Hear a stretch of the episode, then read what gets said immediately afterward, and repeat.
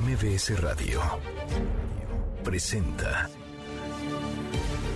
una forma distinta del periodismo de actualidad, donde las claves son informar, cuestionar y entretener. Manuel López San Martín en MBS Noticias. El lunes, lunes 24 de octubre, la hora en punto movida. Muy movida esta tarde, hay mucha información. Soy Manuel López San Martín, gracias. Muchas gracias que ya nos acompaña. Acaban de estar como todos los días, como todas las tardes. Todas las voces se llevan rudo y cada vez más fuerte. En Morena las patadas no son nada más arriba de la mesa. También hay patadas eh, por abajo, por un lado y hasta golpes. Y se dicen de todo, incluso en las redes sociales. El coordinador de los senadores de Morena, Ricardo Monreal, está en un jaloneo con la gobernadora de Campeche, Laida Sansores. Laida Sansores que ayer anunció que hablaría de Monreal en su programa este en donde ha ventilado escándalos, audioescándalos, por ejemplo, de Alejandro Moreno Cárdenas, el presidente nacional del PRI. Mañana martes, bueno, pues eh, luego dijo que no, Monreal le contestó y no le gustó la respuesta a Laida Sansores, entonces dijo que siempre sí. Habló ya del tema Ricardo, Ricardo Monreal, vamos a estar conversando del asunto sobre la inflación.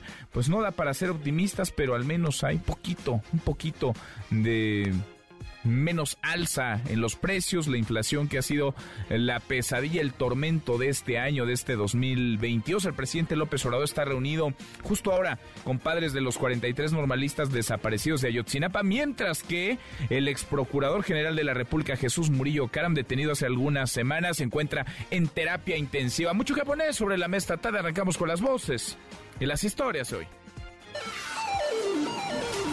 Las voces de hoy. Andrés Manuel López Obrador, presidente de México. La gira con el señor Kerry eh, va a ser un encuentro el viernes en Hermosillo. Vamos a hacer una evaluación de lo que tiene que ver con los planes eléctricos, pero también del plan Sonora. Ricardo Sheffield titular de la Profeco. Ya finalmente una tendencia a la baja tanto en precios máximos como mínimos de estos 24 productos. Laura Velázquez, coordinadora nacional de protección civil. Se activó el plan DN3 de la Secretaría de la Defensa Nacional, también se activó el plan Marina de la Secretaría de la Marina y el plan Guardia Nacional a través de la Sedena. Alfonso Durazo, gobernador de Sonora. Significa pues que no es que le pueda suceder a cualquiera.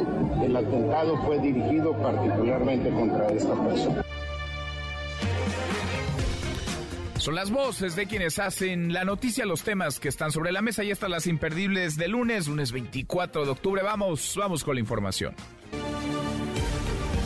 Una jueza de distrito, la jueza Carla María Macías, suspendió de manera indefinida la transferencia del mando de la Guardia Nacional a la Secretaría de la Defensa y ordenó devolver su control a la Secretaría de Seguridad y Protección Ciudadana. Esto al otorgar una suspensión definitiva Ángel Castro Gómez, representante, representante de la organización Uniendo Caminos México. Con esto, por ahora al menos, queda, digamos, a medio brinco el paso de la Guardia Nacional a la defensa, un deseo del presidente López Obrador, un deseo que sus legisladores en el Congreso le habían concedido.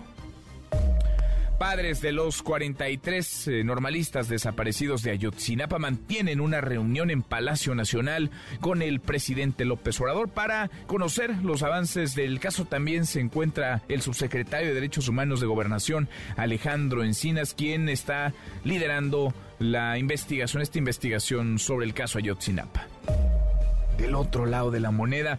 El ex procurador Jesús Murillo Caram está en terapia intensiva en el Instituto Nacional de Cardiología, donde los médicos valoran si será sometido a otra intervención quirúrgica debido a una carotida obstruida. El artífice de la llamada verdad histórica cumple prisión preventiva en el reclusorio norte acusado de desaparición forzada, tortura y delitos contra la Administración de Justicia. En otros, en otros temas, la inflación anual desacelera poquito, pero desacelera en la primera quincena de octubre. El índice nacional de precios al consumidor aumentó 0.44% respecto a la quincena anterior. Con este resultado, la inflación anual se ubicó en 8.53%, la más baja en las últimas cinco quincenas, aunque aún está por arriba del objetivo de Banco de México. Sobre el tema de la inflación habló esta mañana el presidente López Obrador Es muy importante dar a conocer que con las medidas que estamos tomando se está logrando una reducción en la inflación. Poco, pero ya no está creciendo. Hoy, como lo hace el INEGI, cada 15 días a las 6 de la mañana se da a conocer el dato de inflación de eh, la primera quincena de octubre y ya tenemos una inflación anual de 8.5, estábamos en 8.8 la anualizada, es decir, va bajando. Baja un poco, entonces baja baja un poco con respecto a lo que había, es el indicador, digamos, más bajo en las últimas cinco quincenas, está un poco arriba de lo que se preveía, pero bueno, está, está bajo, pues, con respecto a lo registrado desde hace dos meses y medio. Vaya dolor de, cabeza que ha dado la inflación. A propósito, el presidente aseguró que no hay pruebas que vinculen al crimen organizado con Salvador Llamas Urbina, director del sistema de agua de Puerto Vallarta, Jalisco, y coordinador del gabinete del alcalde Luis Michel, quien fue asesinado el pasado viernes en un restaurante de la colonia Providencia en Guadalajara, plena luz del día. Es que las mismas personas con las que se reunió en el restaurante son quienes lo ejecutaron. La voz del presidente. Ya sobre el asesinato de este funcionario en Jalisco, en Puerto Vallarta, se están llevando a cabo las investigaciones. Hoy se trató este tema en el Gabinete de Seguridad. Yo creo que pronto vamos a dar un informe sobre lo sucedido. Lo que ya se dio a conocer es que él estaba en un restaurante y entraron y lo asesinaron. Hubo también el asesinato de uno de sus escoltas y también perdió la vida uno de los presuntos agresores en este encuentro, en esta confrontación. Qué horror lo que está ocurriendo en Jalisco, ¿eh? porque están sucediendo hechos a plena luz del día en lugares muy concurridos. Esto fue el viernes en un restaurante en donde había decenas de personas. Hace un par de semanas reportábamos otro hecho también que generó caos en un centro comercial. Había cientos de familias, un domingo cualquiera. ¿Quién manda en el estado de Jalisco? El gobernador se ha peleado con el secretario de Gobernación, Adán Augusto López. Ha dicho incluso que no necesita la presencia del ejército, de la marina, de las Fuerzas Armadas en tareas de seguridad pública. Muy bien, si no las necesita a las Fuerzas Armadas, entonces seguramente le alcanza, ¿no? Con su policía estatal. Y si le alcanza, entonces ¿por qué vemos lo que vemos? ¿Por qué pasa lo que está pasando? Más allá de jaloneos y de pleitos.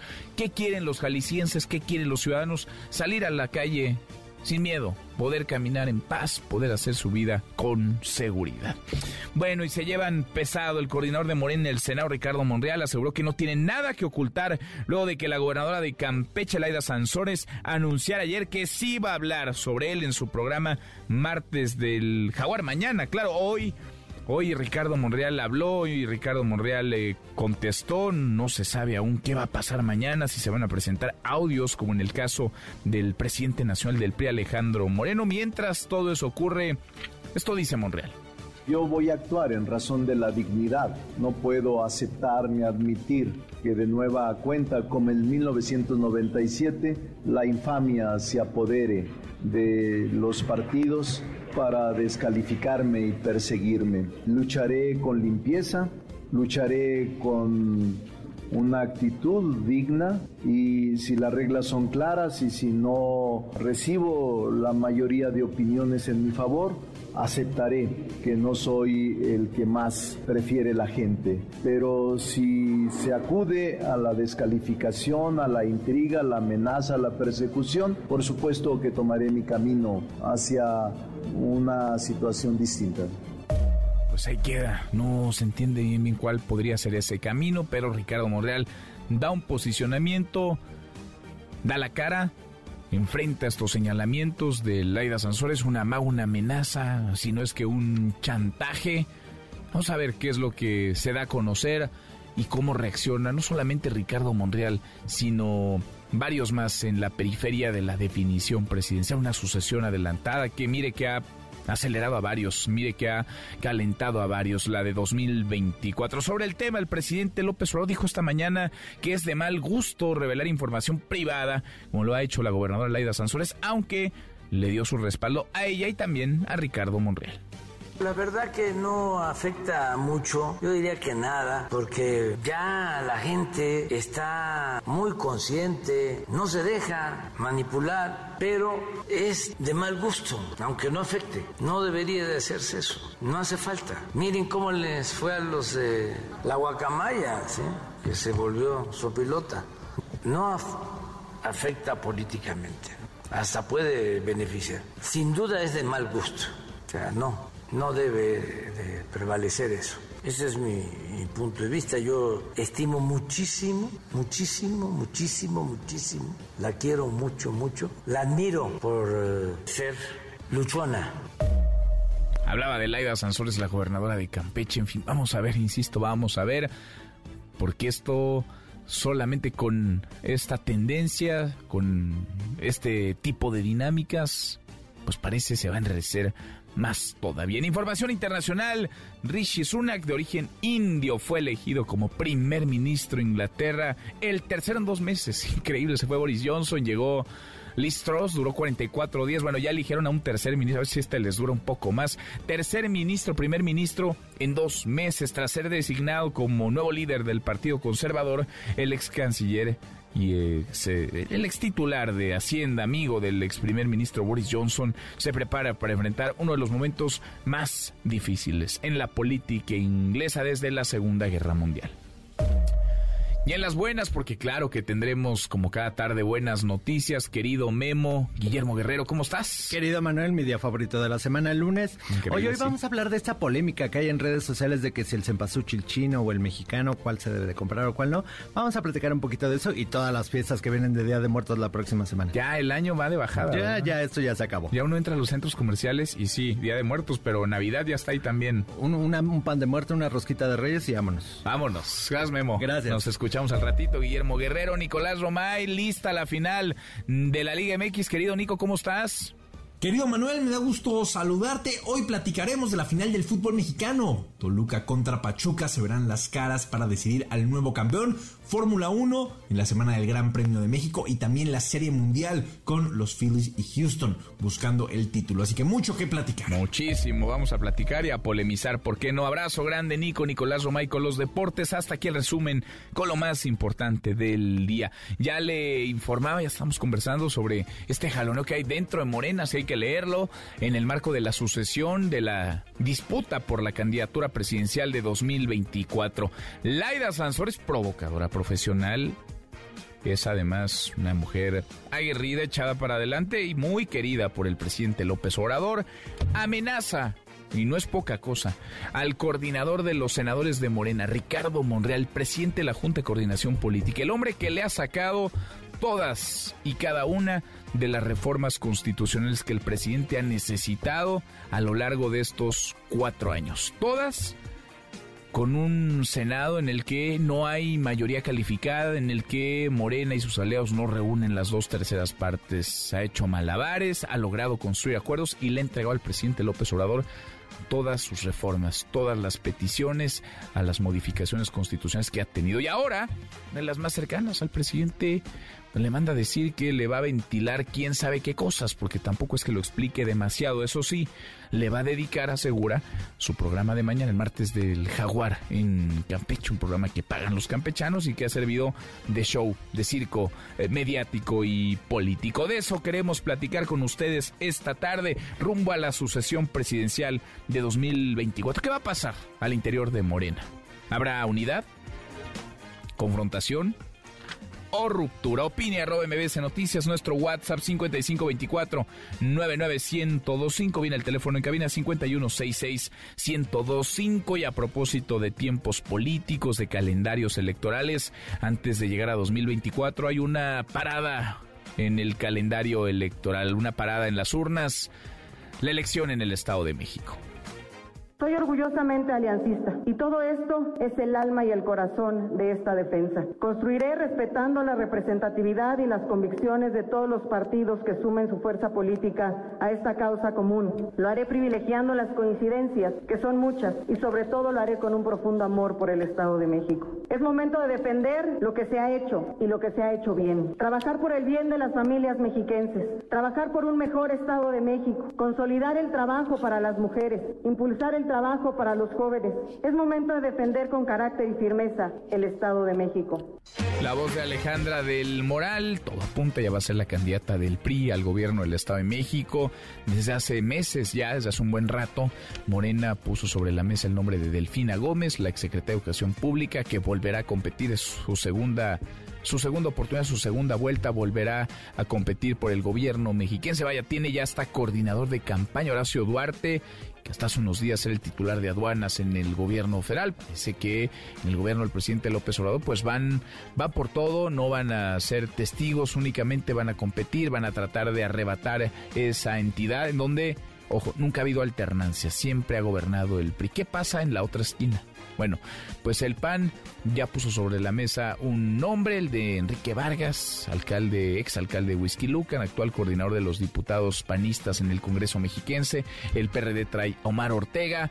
Y entre los tres partidos, ahora que el PRI ha puesto el nombre de Alejandra del Moral, pues buscarán ponerse de acuerdo e ir juntos. Por lo menos eso es lo que han dicho los presidentes nacionales, estatales y estos tres aspirantes a la candidatura mexiquense, a la gubernatura del Estado de México. Quieren ir juntos, quieren caminar de la mano. ¿Lo van a lograr o no lo van a lograr? Hay un competidor más, hay un competidor adicional, Movimiento Ciudadano, que lleva a Juan Cepeda como su carta fuerte. Juan Cepeda, exalcalde de Senador de la República, en fin, las cosas están calientitas. Y antes de llegar al 2024, pues esa es una parada obligada, esa es una aduana que hay que cruzar. El Estado de México y Coahuila, insisto, el Estado de México y también Coahuila, entidades donde no ha habido alternancia, nunca en donde ha gobernado siempre el PRI. El ambiente está muy calientito. ¿Qué viene? ¿Qué sigue? Hace tres semanas estaba con nosotros en esta cabina Alejandra del Moral, nos decía pues ya es cosa de días para la definición y llegó la definición a finales de la semana pasada. Alejandra, qué gusto, ¿cómo estás? Hola Manuel, qué gusto saludarte otra vez. Muy buenas tardes, igualmente qué gusto, qué gusto escucharte. Pues ya eres, a ver, eres la coordinadora por la defensa del Estámico, pero de facto, pues eres una virtual candidata o precandidata al gobierno del Estado de México, Alejandra. Pues soy coordinadora y la verdad hoy con muchas ganas de construir para adelante todo lo que viene. Estamos en una etapa de construcción interna en donde estamos buscando generar todas las condiciones de unidad, de inclusión de todas y de todos los priistas. El siguiente paso será la construcción de la coalición y ya eventualmente pues la campaña para el próximo año. Ahora, ¿qué ves? Es decir, esta defensa del Estado de México, ¿en qué consiste? ¿Qué ves para los próximos meses y cómo están los tiempos para la definición ya de la candidatura, Alejandra?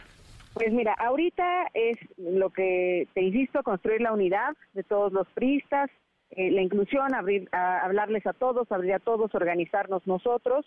Es momento de construir un proyecto común en donde entre el PAN-PRD, defender lo que se ha hecho y que se sigue haciendo bien, trabajar y encontrar el proyecto común para el beneficio de las familias mexiquenses y bueno, consolidar, por supuesto, el trabajo en favor de las mujeres, de los jóvenes.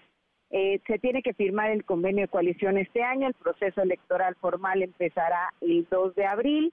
Pero antes de eso, pues tienen que haber los procesos internos, la instalación del Consejo General del Instituto Electoral del Estado, entonces, bueno, ya tenemos mucho trabajo que hacer de aquí para adelante. Bueno, el viernes platicábamos con Enrique Vargas, Enrique Vargas, que digamos es la carta fuerte del PAN para la candidatura al gobierno del Estado de México. Te daba la bienvenida, decía, podemos construir unidad. Él hacía votos por una, por una alianza. ¿Tú también crees en esa alianza? ¿Tú también crees que el PRI, el PAN y el PRD deben ir juntos a la elección por la gubernatura del próximo año, Alejandra? Por supuesto, lo construimos en 2021, fue una alianza exitosa, nos dio resultados que todos conocen, hoy gobernamos más de 75 municipios juntos y yo creo que es muy importante que sigamos esa ruta de comunicación, de respeto, pero sobre todo de encontrar eh, el punto común para darle la mejor propuesta a la ciudadanía mexicana. ¿Cómo te imaginas esa, esa construcción, la definición, digamos ya eh, avanzadas las semanas, transcurridos los meses, la definición, cómo elegir al mejor o a la mejor posicionada para ser la candidata y que eso no rompa la, la eventual eh, coalición?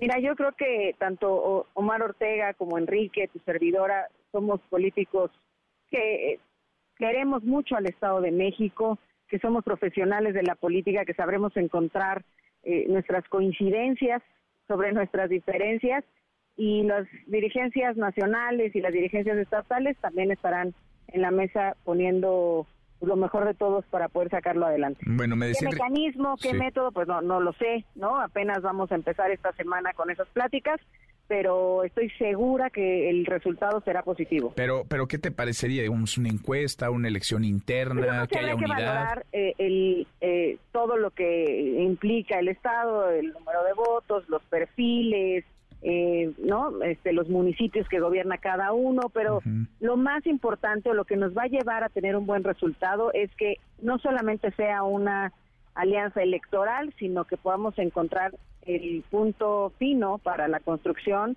de la solución a los problemas que viven las familias mexicanas. Bueno, me decía Enrique Vargas que este año, que en diciembre quizá más tardar, porque pues hay quienes ya se adelantaron, Delfina Gómez, por ejemplo, en Morena, y lo conversábamos contigo hace algunos días que estuviste acá. Delfina Gómez, pues ya es, digamos, para todas las, para todos los efectos, la candidata de Morena al gobierno mexicano, se trae ya coordinador de campaña. ¿Coincides en que sería deseable que este año hubiera una ya definición o por lo menos quedara más o menos claro, encaminado, quién va a ser el candidato, la candidata al gobierno del Estado de México?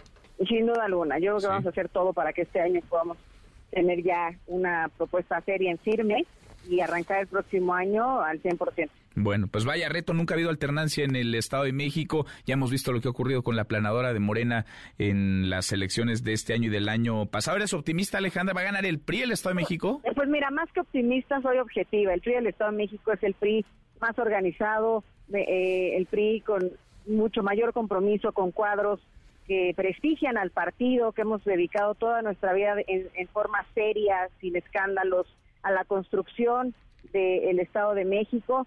Y más que optimista, digamos que soy una mujer muy trabajadora, soy una mujer que está lista, que ha crecido, nacido, crecido, sufrido también en el Estado de México y que tiene hoy un, gran compromiso para sacarlo adelante. Mm, bueno, pues en el camino habrá mucho que platicar, lo iremos conversando contigo, Alejandra, como siempre, gracias. mucho gusto. Gracias, Manuel. Que estés muy bien, gracias. Alejandra El Moral, la virtual, para todos los efectos es la virtual candidata del PRI al gobierno del Estado de México. Acá le llaman coordinadora por la defensa del Estado de México, pero bueno, es la carta fuerte de los priistas para retener esa entidad, para volver a ganar un estado en el que no ha habido nunca, ha habido alternancia. A la hora con 23 pausa, volvemos, hay más. Siga a Manuel López San Martín en redes sociales. Twitter, Facebook y TikTok. M. López San Martín. Continúa con la información con Manuel López San Martín en MBS Noticias.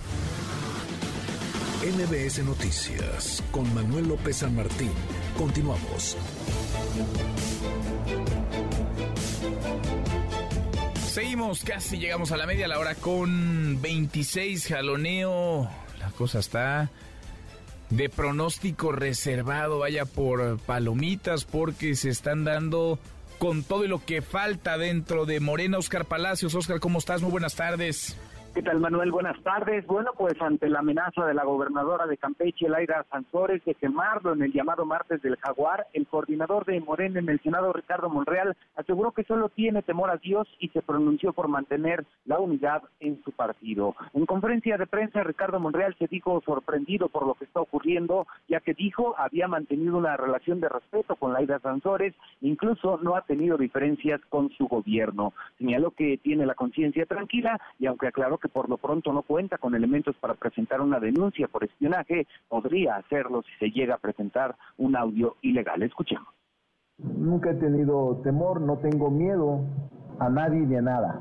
Solo tengo temor de Dios, porque soy un hombre creyente, soy un hombre con principios y obviamente yo espero que la unidad prevalezca por encima de la insidia y la infamia pero si no fuera así, tengo mis derechos a salvo y actuaré conforme a la ley y conforme a la Constitución en el caso de que se presentara algún evento en mi contra.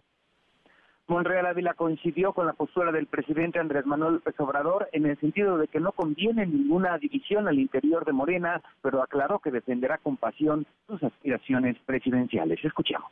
Coincido con él en el sentido de que no le conviene al movimiento ninguna división, que coincido con él en que tenemos que estar unidos para enfrentar el futuro de la nación y que tenemos que superar cualquier diferencia. Apuesto a la concordia, no a la confrontación. Soy un hombre de conciliación, no de rupturas, pero defiendo con pasión en lo que creo y defiendo con energía mi condición de aspirante a la presidencia de la República el coordinador de los senadores de Morena reconoció que hay quienes no quieren que participen en el proceso para buscar la candidatura presidencial de su partido en 2024, aunque dejó en claro que no se va a dejar ni se va a rajar. Ricardo Monreal denunció además que todos los días recibe ataques en redes sociales de cuentas que alaban a la jefa de gobierno de la Ciudad de México, Claudia Sheinbaum, por lo que ha ordenado, dijo ya, un estudio forense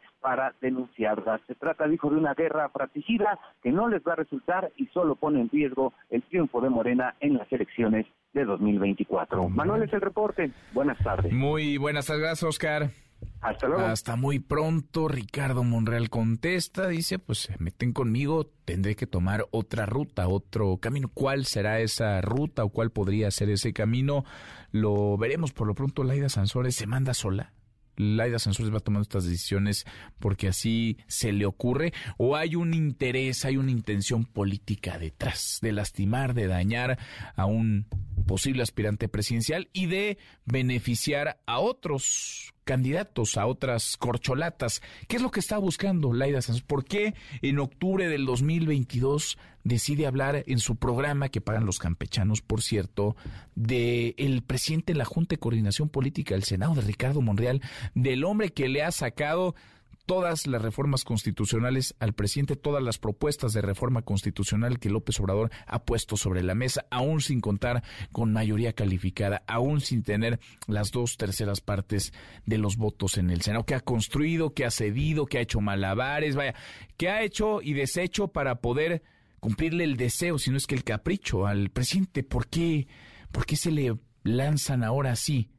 ¿Qué hay de fondo? Además de lo obvio, claro, la disputa por el poder y la sucesión adelantada, la sucesión rumbo a 2024. Del tema habló el presidente esta mañana. Rocío Méndez, Rocío, buenas tardes. ¿Qué tal, Manuel? Muy buenas tardes. Con algunas referencias históricas, pero un posicionamiento muy concreto, el presidente Andrés Manuel López Obrador se pronunció así sobre este tema. Vamos a escuchar. Pues la verdad que no afecta mucho, yo diría que nada, porque ya la gente está muy consciente, no se deja manipular, pero es de mal gusto, aunque no afecte. No debería de hacerse eso, no hace falta. Miren cómo les fue a los de la chachalaca y la guacamaya, ¿sí?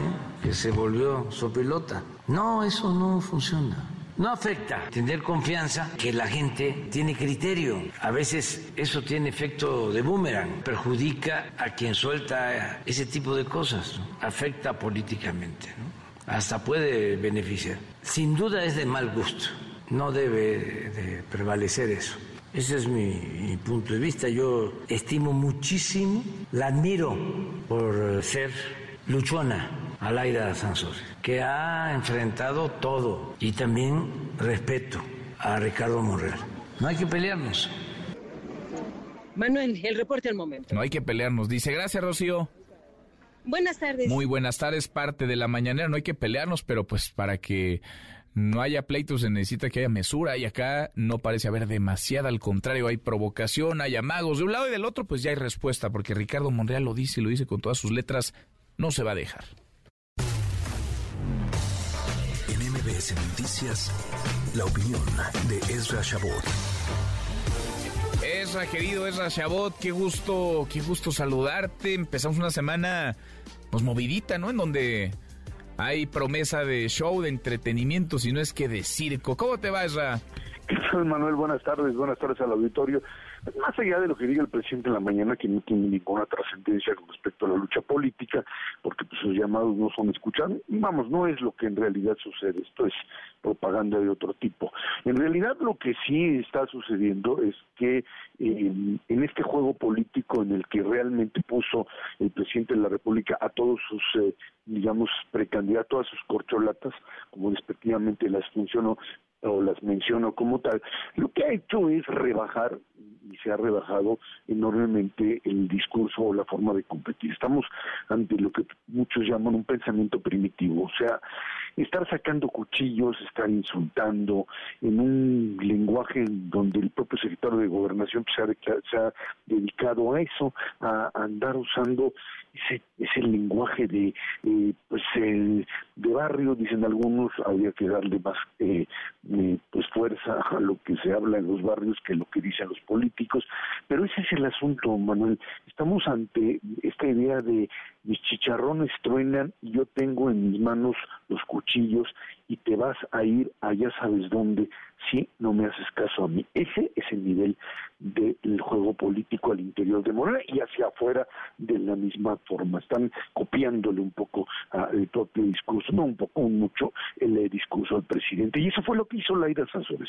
Laida no se mueve solita no no es una eh, mujer que tiene en este momento un eh, proyecto político con respecto a la presidencia de la República, su proyecto es apoyar a Claudio Sheinbaum. Esa es su jugada. Claudio Sheinbaum, mientras el metro se le hace pedazos, ella sigue bailando y haciendo campaña en otros lados como parte de su show y de su proyecto político. La realidad mexicana es algo que no les interesa o la problemática no está en su línea y lo que sí tienen es claramente el objetivo de hacer pedazos a sus contrincantes. Y eso, ahí está la orden hecha, la orden de salida desde quién sabe dónde, o más bien, pues si sabemos desde dónde, desde lo que es los, los cuarteles de campaña de Claudia Sheinbaum, donde se está generando este tipo de eh, ahora hacia Ricardo Monreal. Hay que sacar a Monreal de la jugada, al mismo tiempo que se está golpeando a Marcelo Ebrard, Marcelo que se pinta caritas ahí de calaveras y cosas por el estilo. Sí, de Catrina, ¿no? De Catrina el fin de semana pues sí, así es de los ridículos que tienen que hacer los políticos para ganar su propio, el propio voto. Pero bueno, qué duro, qué duro, son las tradiciones mexicanas esa. ¿Se acuerdan cuando son candidatos cuando no, entonces se van a festejar a otro lado. Pero bueno, así es como juegan.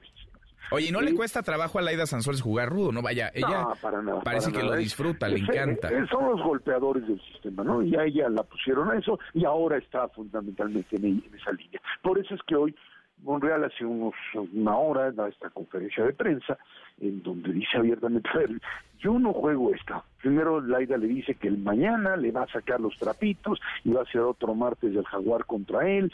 Y luego le dice que no, pero como Monreal ya se le puso al rico diciéndole, órale, a ver, éntrale. A ver, de cómo nos toca, sí.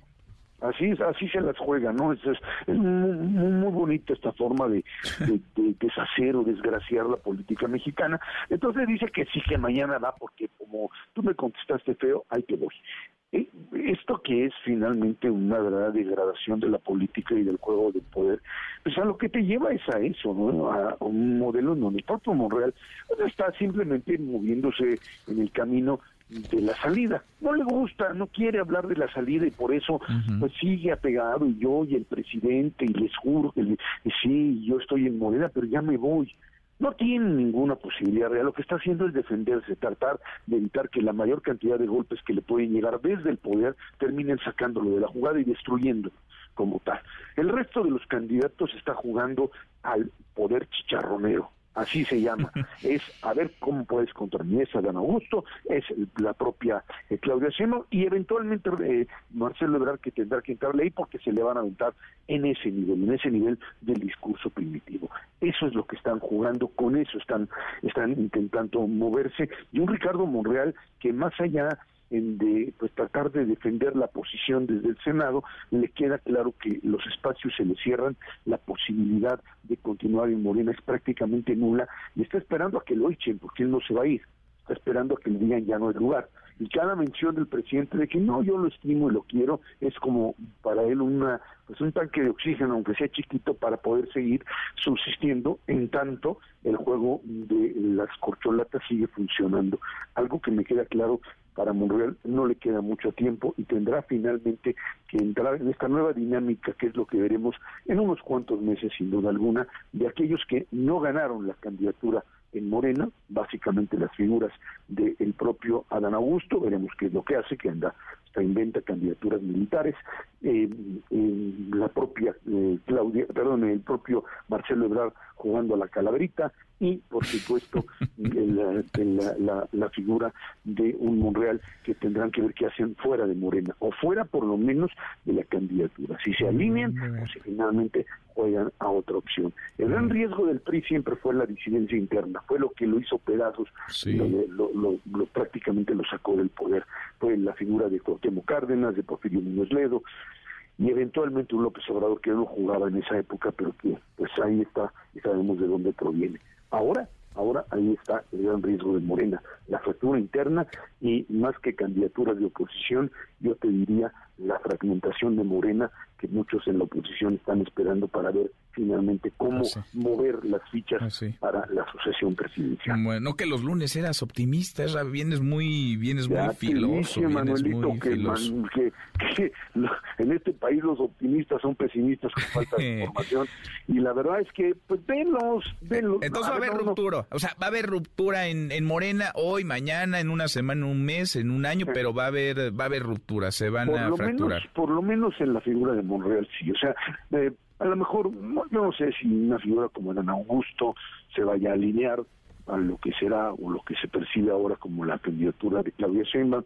Manuel, lo que podría ser un propio Marcelo Ebrard, que también pues, no sabemos hasta dónde su capacidad de rebeldía le dé, pero un Monreal que obviamente Monreal esta es la última llamada y la va a jugar fuera. ¿Qué implica eso y cómo se va a mover? No lo sabemos. Nadie lo puede saber en este momento.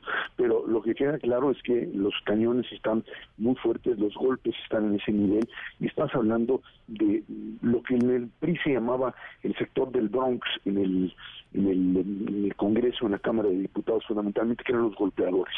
Hoy el juego en Morena es un juego de golpeadores, de, eh, de sectores muy agresivos, de cuates que, pues, a mentadas de madre, hacen política y en, ese juego es como se quiere manejar y no solamente ahí voltea a ver lo que sucede en el Senado de la República cuando tú crees que ahí el nivel es mucho mayor y oyes las discusiones y los epítetos que se lanzan ahí, las mentadas y las eh, formas en las que se manejan y te das cuenta que pues sí, esta degradación de la política en México ha llegado a niveles que uno nunca creería. Pero bueno, pues finalmente eso es lo que hay y con eso hay que pues tratar de moverse en este espacio político mexicano. Oye, ese espacio para la mesura todavía, en teoría, Laida Sansores no iba a transmitir su programa sobre Ricardo Monreal. Primero dijo que sí, luego se echó para atrás, luego cuando Monreal contestó dijo, ah, bueno, pues entonces sí, vamos con todo. No sabemos realmente de qué irá, si será una crítica, si será un audio, si será un video. ¿Hay tiempo para la mesura o para la presión política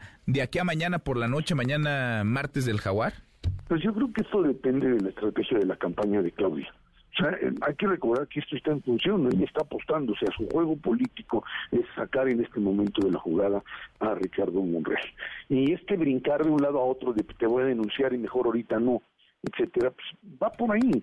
Hoy, hoy, lo dijo Monreal abiertamente, cuando le dijeron, oiga, se va a ir, no se va a ir, dijeron, a ver, a mí me están haciendo campaña negra, campaña sucia, desde las oficinas de Claudia Silva. O sea, le trató primero de, ya sabes, decir, eh, eh, voy a hacer una investigación forense, ya está hablando hasta de muertos, bueno, así se llama, ¿no? ¿De dónde vienen los los tweets que me están golpeando y le resulta claramente que son pues, del mismo lugar en donde están favoreciendo a Claudia Sheinbaum. Es obvio que se trata de un juego político que proviene de la casa de campaña, que hicieron abiertamente, de Sheinbaum, y que bueno, pues ahí está el juego, y no lo van a parar. Entonces, dependiendo que decidan, si les conviene elevar el nivel y pegarle a Monreal y de una vez sacarlo, obligarlo a definirse, o no. Que el presidente tenga que ver con eso, no lo sabemos, no lo sabemos. El llamado a la calma de la mañanera es otro juego distinto, no, no es ahí donde se toman las decisiones ni donde se emiten los mensajes, por lo menos no para sus propios candidatos. Pero bueno, pues ahí está, veremos finalmente si hay manotazo del presidente. Mañana lo sabremos en el momento en que veamos a la señora pues, Laira soltando. Es algo así como su gran golpeadora, su francotiradora de Claudio Sheinbaum desde la propia, desde, desde allá, desde el estado de Campeche, en donde pues, las cosas se, se, se, cuecen bastante rápido y que tienen la fuerza suficiente como para hacer pedazos a muchos, sino que le pregunten a Lito cómo, cómo está sintiéndose en este momento. Vamos, vamos a ver, Isra. Por lo pronto, mañana doble dosis de palomitas. Mañana por la noche doble dosis de palomitas. Abrazo grande. Gracias, Gracias, Esra. Chabot, muy buenas tardes. En fin, ahí queda el jaloneo. A ver qué pasa. Pero están duras las patadas. Por abajo sí, pero ahora también por arriba de la mesa. Le damos un giro a la información, el huracán Roslin, las afectaciones, el saldo, el recuento de los daños. Hasta Nayarit vamos contigo, Aurora Candela. Aurora, buenas tardes. Hola, ¿qué tal? Muy buenas tardes. Así es, pues para eh, comentarte que el huracán Roslin dejó como cifra preliminar tres muertos en Nayarit y alrededor de 30 localidades que resultaron con graves afectaciones. La zona más afectada en Nayarit fue el municipio de Santiago Iscuintla, en donde eh, pues el huracán Roslin impactó como categoría 3 la madrugada del domingo. Y bueno, eh, sobre las localidades más afectadas, las haciendas, la isla de Mezcaltitán, el pueblo mágico y Boca de Camichín, en donde por cierto nos reportaban desde muy temprano este día muchas familias de pescadores perdieron casas se reportan que muchas casas perdieron los techos, se derrumbaron casas totalmente y también en esta localidad de Boca de Camichín se perdió el 85% de la producción opcionera. Eh, también localidades en la zona norte aún continúan sin luz eléctrica y bueno, ayer precisamente por la madrugada se desbordó el río San Pedro, lo que ocasionó que eh, pues el municipio de Tuxpan se inundara. Eh, hasta el momento todavía hay algunas zonas bajas en donde el agua todavía eh, pues persiste en las calles. Y bueno, eh, la zona más afectada fue Santiago, eh, quedó devastada y sobre este tema nos comentó precisamente el alcalde del municipio de Santiago Iscuintla, Eduardo Lugo, sobre la desolación que se vive en estos momentos en esta zona debido a la cantidad de postes que derribó el, huracán este Roslin. Tenemos un panorama en cierto punto desolador en la zona de las haciendas eh, y con la plena solidaridad. Allá hubo casas, casas completas derrumbadas, eh, escuelas dañadas, domos con sus láminas todas destruidas.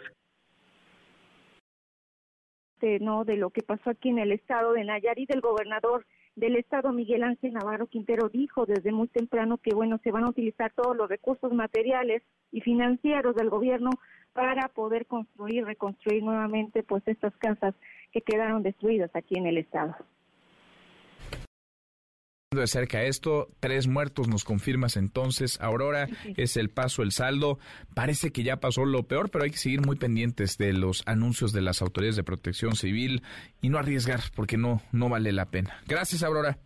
Así es que tengan bonita tarde. Igual para ti, muy buenas tardes. Bueno, eso en el estado de Nayarit. ¿Cómo andan las cosas en Colima? Heidi de León. Heidi, buenas tardes.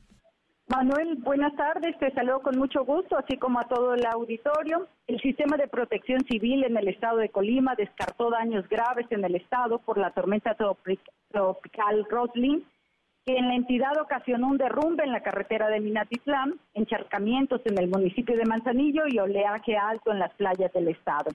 Debido a esta tormenta, Manuel, desde el viernes la Capitanía de Puerto en Manzanillo cerró la navegación para embarcaciones menores y a partir de este lunes se autorizó el retorno de las actividades marítimas, especialmente la pesca, que es la más afectada cuando se cierra la navegación.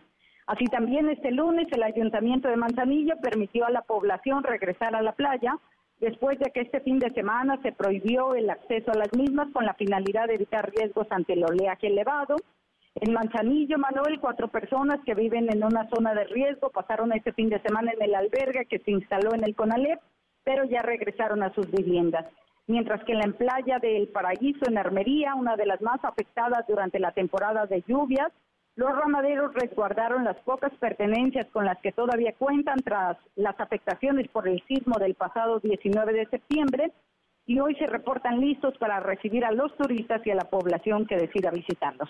De Colima, así las cosas, Manuel. Bueno, entonces allá parece ya la situación es otra, están listos para recibir turistas, en fin, el paso de Roslin y esta, este recuento de daños. Gracias, Heidi. Estamos al habla, Manuel. Claro que sí, muy, muy buenas tardes. El sistema de protección civil, afortunadamente allá, a diferencia de lo que nos reportaba Aurora Candelas en Nayarit, ha descartado en Colima daños graves en la en la entidad. La hora con 49, pausa, volvemos a más. Redes sociales para que siga en contacto: Twitter, Facebook y TikTok. M. López San Martín. Continúa con la información con Manuel López San Martín en MBS Noticias. Ya estamos de regreso. MBS Noticias con Manuel López San Martín. Continuamos. Los numeritos del día. Sí, Tlali Sáenz, Tlali, qué gusto saludarte. ¿Cómo estás? Hola Manuel, buenas tardes a ti, buenas tardes también a nuestros amigos del auditorio. En este momento están registrando ganancias los principales indicadores. En Estados Unidos, el Dow Jones Industrial avanza 1.17%, el Nasdaq gana 2.33% y gana también el S&P BMW de la Bolsa Mexicana de Valores 0.94%. Se cotiza en 47.567.84 unidades. En el mercado cambiario, el dólar en ventanilla bancaria se compra en 19 pesos con 32 centavos, se vende en 20 pesos con 50, el euro se compra en 19 pesos con 46, se vende en 19 pesos con 96 centavos y finalmente el precio de la criptomoneda más conocida, el Bitcoin, es de 402.503 pesos por cada criptomoneda. Manuel es mi reporte, buenas tardes. Gracias, buenas tardes, Itlali. Economía y finanzas. Con Eduardo Torreblanca. Lalo, qué gusto, qué gusto saludarte, ¿cómo te va? Igualmente, iniciamos la semana, Manuel. Me da gusto saludarte y poder saludar a las personas que nos escuchan. Buenas tardes. Muy buenas tardes. Da para ser optimistas, da para tener un poquito de esperanza. Lalo, este dato de que la inflación, por lo menos, ya no subió. Es, digamos, una es una inflación muy alta, pero menos alta que lo que habíamos reportado. El presidente hoy casi lanzaba las campanas al vuelo en la mañanera. ¿Cómo lo ves, Lalo? Bueno, a mí me parece que hay que ser lo más realistas posible tratándose de la inflación, que es un proceso económico que con mucha facilidad se descompone y no con tanta o la misma facilidad se compone. Es decir, si la inflación en la primera quincena del mes de octubre cede ligeramente, pasa de la primera quincena de septiembre, en donde el índice anualizado estaba en 876, pasa a la primera quincena de octubre a 8.53. Evidentemente hay un retroceso claro, pero me permite eh, pensar que no sería del todo confiable en, cuanto a que sea irreversible. Es decir, es posible que esto, esto que hemos visto como una eh, como que cede la inflación, cede las presiones inflacionarias, pudiera llegar a presentarse posteriormente. en todo el mes de septiembre se registró 870 de 8.70 a 8.53, sí, sí hay un avance, claro, pero eh, sigue siendo el tercer registro con desaceleración, cosa que da gusto. Sin embargo, no deja de ser el trigésimo noveno por encima del rango máximo de 4%. Eh, y bueno, para valorar qué tanto es ya descenso importante, es necesario observar el dato de la inflación subyacente. La inflación subyacente es aquella en, cuyo cálculo se eliminan los datos más volátiles que pueden sesgar el resultado y entonces se tiene un dato más confiable en cuanto a tendencia de la inflación se refiere. Esta inflación marca la tendencia del proceso inflacionario. En la primera quincena de septiembre el dato de inflación subyacente fue de 8.27, en la segunda quincena de septiembre de 8.28 subió, ligeramente en la primera de octubre de 8.39, es decir, ahí está la presión inflacionaria todavía. Se en otros terrenos, pero la tendencia de la inflación se mantiene, no crece de manera importante, no decrece de manera significativa, sino se mantiene. Siguen siendo los alimentos los principales causantes de presiones inflacionarias, los productos pecuarios 15.09%, la canasta básica general 9.26%. El otro día, Manuel, estaba yo checando datos de la inflación en la Gran Bretaña, ya de cuenta que se hubiera redactado en México, ¿eh? La misma inquietud de los energéticos, los, los precios de los alimentos son los que están generando generalmente las presiones inflacionarias en todo el mundo. Esperemos que así llega eh, la tendencia hacia la baja, aunque sea de manera discreta, pero bueno, por lo pronto hay que estar observando. Yo recomendaría no hacer la fiesta porque nos va a seguir saliendo muy cara si compramos en este momento los menesteres necesarios para esa fiesta de en favor de la baja inflacionaria. Pues sí, pues sí, ahí está, 8.53 entonces la inflación la primera quincena de octubre, es menos sí que lo que se había reportado en septiembre y en agosto incluso, digamos, es la inflación más baja, si lo podemos llamar así, en cinco quincenas, pero sigue, sigue muy alta, Lalo. Sí, sigue siendo, digamos, un proceso necesario de vigilar de cerca, de observar, pero bueno, ciertamente va bajando bien pianito, como decía en mi tierra, bien pianito ahí va hacia abajo, ojalá se mantenga esa tendencia. Bueno, pues ojalá, ojalá. ¿Lo tenemos, tenemos postre? Claro, es una es un postre importante en esta fecha, en una fecha como hoy, pero en 1929 resultó jueves, el 24 de octubre de 1929 fue jueves y la bolsa de Nueva York se desploma en una sola jornada 9% y da inicio a la Gran Depresión. Mira, qué buen qué buen dato para regresar para recordarlo, un dato para la memoria y para contextualizar lo que vimos hoy. Abrazo grande. Igualmente, Manuel, gusto en saludarte y saludos al público. Muy, muy buenas tardes, Eduardo Torreblanca, y tenemos al 3 para la hora como todas las tardes. Claro que tenemos buenas noticias.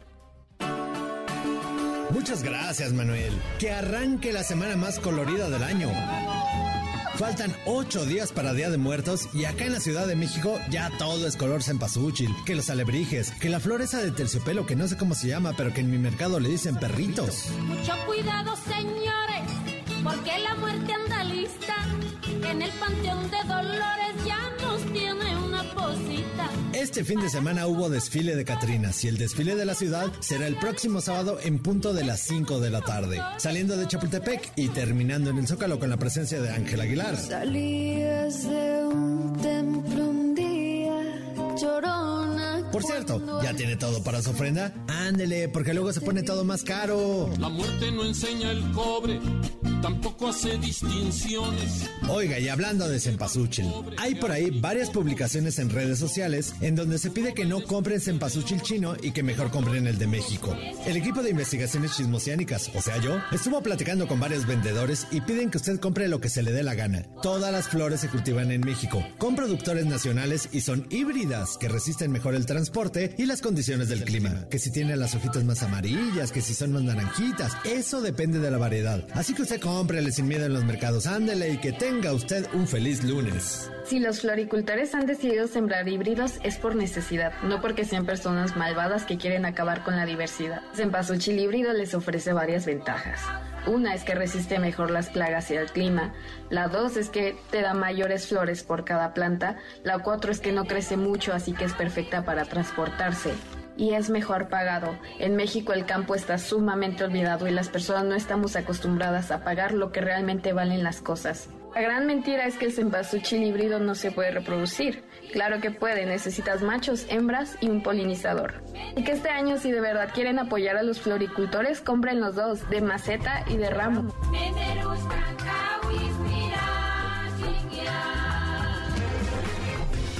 Mi querido Memo. Guillermo Guerrero, qué gusto. ¿Cómo estás? Muy bien, Manuel. ¿Cómo estás tú? ¿Cómo está eso del cempasúchil chino? Ay, ay, ¿De dónde salió? ¿Quién lo trae? Pues ya, ya van ¿Cómo como lo dos o identifica tres uno? Porque tienen los ojos así.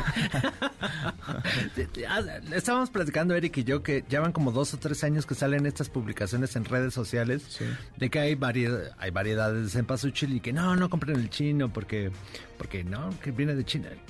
Ya sabes. Entonces fuimos a preguntar, fuimos a preguntar a los a los vendedores de cempasúchil a ver si era verdad esto de que hay un cempasúchil chino y uno. Nos dice, todo se cultiva aquí. O sea, lo único que logran con estas publicaciones es que nosotros no vendamos. Todo se hace aquí, todo se hace en los campos mexicanos, todos. Hay diferencias. o sea, es un híbrido que resiste mucho más los cambios de clima o dura más tiempo en, las macetas. Pero es de todo, todo, todo lo hacemos aquí. Entonces, pues por favor, cómprenos. Nos pidieron ahí este, que, los apoyáramos. ¿Y compraste o no? Y no le Porque nomás vas de metiche. Yo le dije, ¿cuánto es? Le preguntas, le quitas tiempo, le robas la venta, lo, distraes de atender a otros clientes y te vas con las manos vacías. Bueno, pero, pero, pues ya les pregunté, pero sí lo hago, sí les quito tiempo. Sí, sí, claro que les quitas tiempo. Y también platicábamos que hay un montón de, actividades en la Ciudad de México eh, con respecto al Día de Muertos. Ayer fue el, el desfile de Catrinas que no me enteré a tiempo si no hubiera ido. Hubo un desfile zombie el sábado. También. El próximo sábado va a ser el gran desfile este que hace el gobierno. Que, se está volviendo ya traición ese desfile del Día de Muertos. Ahora va a ser al revés para que, para que la gente sepa. Ahora va a salir de Chapultepec y va a acabar en el Zócalo. A las 5 ah, de la tarde va a empezar. 5 de la tarde. A las 5 de la tarde y el Muy familiar, es un gran plan eh, para ir. Es una cosa muy bonita. Los niños, sí. Los turistas, los Les turistas. encanta. Sí, este desfile deja mucha derrama económica a la ciudad. Que surgió a raíz de esta película, ¿no? La del 007. Sí, la del 007, pero ya se quedó y es muy No, se quedó y es... Y además se juntan cientos de mil, más de un millón de personas. Sí, sí, sí. Entonces, si Y la Fórmula 1 es el domingo. Es todo. todo es este fin de semana. De México. Y yo tengo mucho que lavar, entonces pues yo no sé ni a qué ir. No vas a poder. Dinos a dónde vas a ir para nosotros buscarnos otro plan. No vaya a ser que nos encontremos. Y luego viene el megapuente, entonces... ¿Megapuente? El megapuente del, del día Para los suertudos, claro, porque nosotros aquí vamos a estar, a menos que tú tengas otra información. No, no, no, querido Aquí vamos, a estar aquí. Oye, tenemos algunos boletos, si, me permites Por regalar. Favor. ¿Sí? El otro día mandaste a Eric el viernes otra vez con un boleto. Ya ni siquiera le pregunté para no hacerlo quedar mal. Te digo que, que le doy varios, no sé qué hace con ellos. Bueno, hoy tenemos para Yuri. Yuri en la Arena Ciudad de México. Frida Inmersiva, que sigue en el Foro Polanco, Guajolotes Salvajes con Margarita Gralia, que es una súper obra de teatro ahí en San Ángel, y para el Museo de la Selección Nacional, que está en Buenavista, en la estación del suburbano Buenavista. Escriban a premios mbs.com y que nos cuenten cómo celebran el Día de Muertos y si ya tienen sus cosas para la ofrenda, y con eso se llevan cualquier, cualquiera de estos boletos. Buena idea, varios planes, muchos boletos. Gracias, Memo. Muchas gracias, Manuel. Guillermo, Guillermo Guerrero, ahora con dos pausas. Volvemos, hay más. Siga a Manuel López San Martín en redes sociales. Twitter, Facebook y TikTok. M. López San Martín. Continúa con la información con Manuel López San Martín en MBS Noticias. Ya estamos de regreso. MBS Noticias con Manuel López San Martín. Continuamos. La hora con ocho minutos, es lunes, arranca movida, muy movida la semana, movida la tarde, muchísima información. Lunes 24 de octubre revisamos las redes, cómo se mueven las cosas en Twitter. Caemos en las redes. Algo muy raro está ocurriendo en el estado de Jalisco, no de ahora desde hace tiempo, y las autoridades no parecen estar a la altura, al contrario, se lavan las manos. A ver, la fiscalía de ese estado dio ya una primera versión de qué pasó, cómo pasó y por qué el asesinato el pasado viernes un funcionario morenista, un consejero morenista en Guadalajara, en un restaurante. Ocurrió a plena luz del día mientras decenas de comensales hacían un viernes cualquiera, una tarde de viernes normal. Hace un par de semanas, un domingo cualquiera, también en Jalisco, cientos de familias fueron víctimas de el caos desatado por la delincuencia, un intento de secuestro en una plaza muy concurrida. Mientras todo eso sucede, el gobernador Enrique Alfaro se ha estado peleando, confrontando con el gobierno federal, con el secretario de Gobernación Adán Augusto López y señalando que no necesita la presencia de las Fuerzas Armadas en tareas de seguridad pública, que no necesita el ejército, que no necesita la Marina. Bien, si no necesita el ejército y a la Marina, quiere decir que con sus policías, con la policía estatal, le basta y sobra para garantizar la seguridad, la paz, la tranquilidad de los ciudadanos de Jalisco, de los jaliscienses. ¿Es así? Porque hoy parece que no. Parece, por el contrario, que los habitantes de Jalisco no pueden salir sin miedo, no pueden sentirse tranquilos en un restaurante o en un centro comercial porque la delincuencia lo ha ido tomando poco a poco todo. Ha ido tomando fragmentos de la vida pública y se ha apropiado de ellos.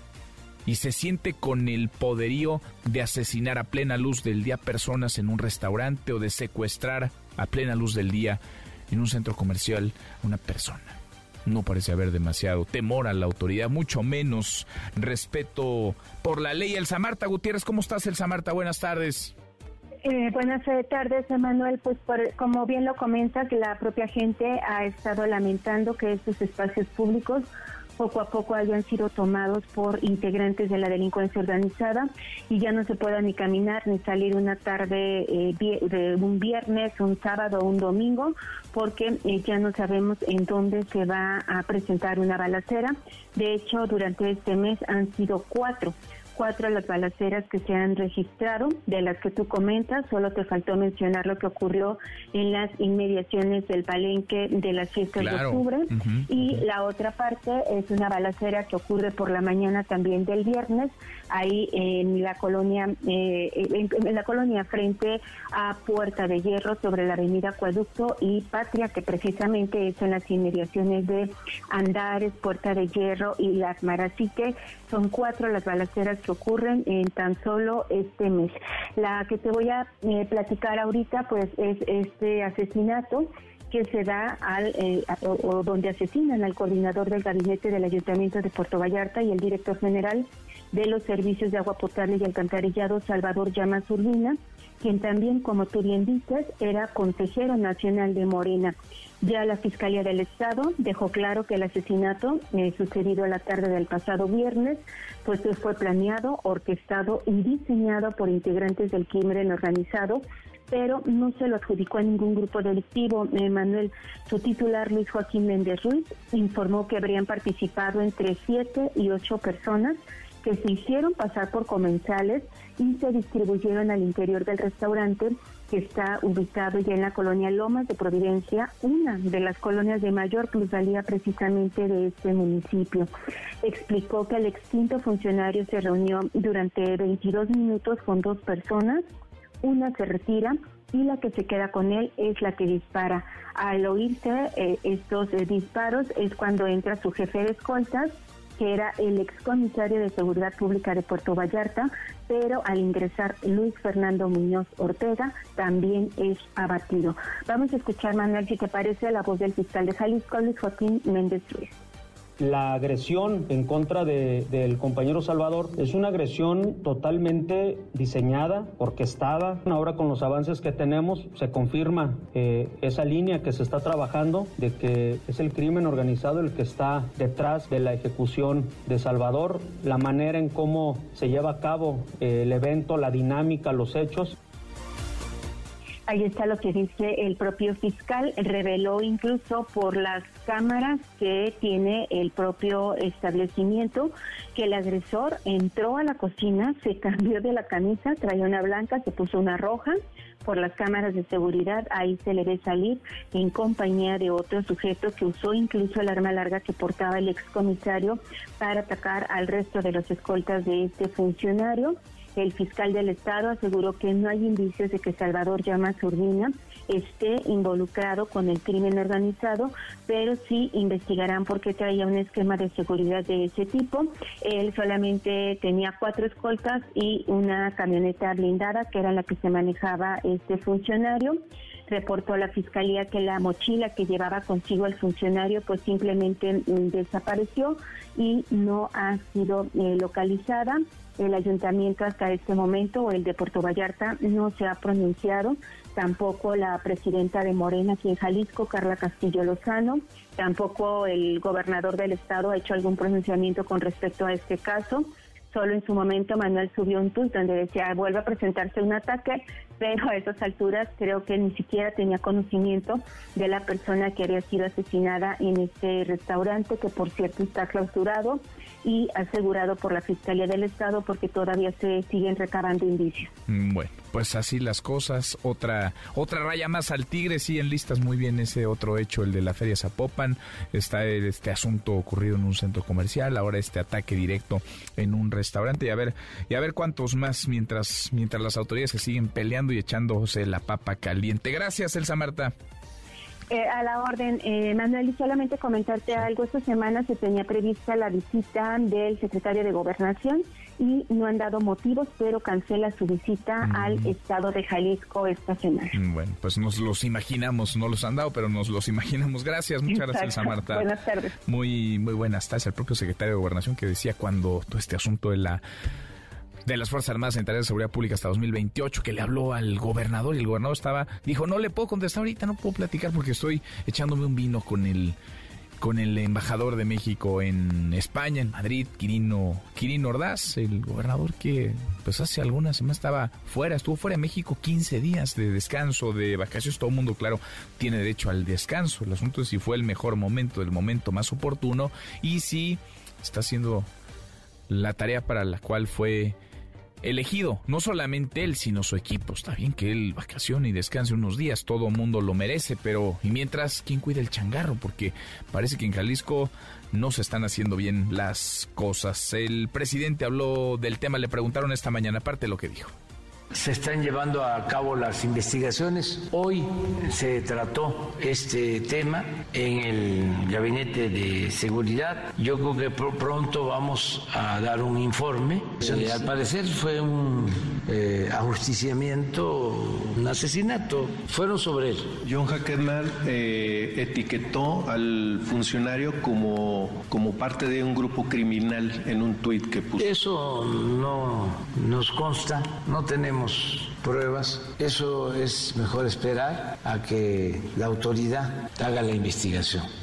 Lo que decía el presidente López Obrador, el tema está en investigación, por lo pronto preocupa, ocupa a las autoridades o tendría que ocupar lo que sucede en la entidad. Tendencia, el nombre de Jesús Murillo Caram, el arquitecto de la llamada verdad histórica, el caso Ayotzinapa, está en terapia intensiva, sigue en terapia intensiva luego de la cirugía a la que fue sometido el pasado 20 de octubre. Sus abogados dicen que posiblemente Murillo Karam deba ser sometido a otra cirugía porque se le detectó una carótida obstruida. Y está Octavio Romero López, el director de Pemex en San Lázaro, en la Cámara de Diputados. Angélica Melina, Angélica, buenas tardes, ¿cómo te va? Hola Manuel, muy buenas tardes. Con el gusto de saludarte también, de saludar al auditorio. Tiene comparecencia el titular de Petróleos Mexicanos. Se encuentra compareciendo aquí en San Lázaro ante comisiones, la de energía y la de infraestructura. Y bueno, pues en este marco, él, el director de la empresa, Manuel, ha salido a defender las finanzas de la misma. Dijo que Pemex pues eh, ya le puso un freno a su deuda, una deuda eh, pues que dejaron los eh, gobiernos anteriores y dijo el director hace unos momentos de Pemex que él no sabe por qué se pudo haber endeudado tanto Pemex, porque en los gobiernos, particularmente del Partido Acción Nacional, cuando eh, estuvo esta fuerza política en el gobierno federal, bueno, pues prácticamente se duplicó la deuda de Pemex y la producción petrolera cayó a la mitad. El eh, funcionario federal subrayó que, eh, bueno, pues eh, si bien todavía hay algunos números rojos en la contabilidad de la empresa por cuestiones técnicas, ya, pero ya se está desendeudando, ya se le puso freno a la deuda en esta empresa y bueno, pues ya van en, en retroceso estos compromisos financieros que tiene que Escuchemos parte de lo que les explicó a los congresistas federales el director de Pemex. Lo real es que si consideramos que todas las cantidades que aparecen en rojo derivan de ese pagaré propiedad de Pemex, lo cierto es que de 105 mil millones, 105 mil 792 millones que Pemex adeudaba en el 2018, hoy Pemex adeuda 100 mil 436 millones de dólares. Ha habido realmente un desendeudamiento en, en petróleos mexicanos.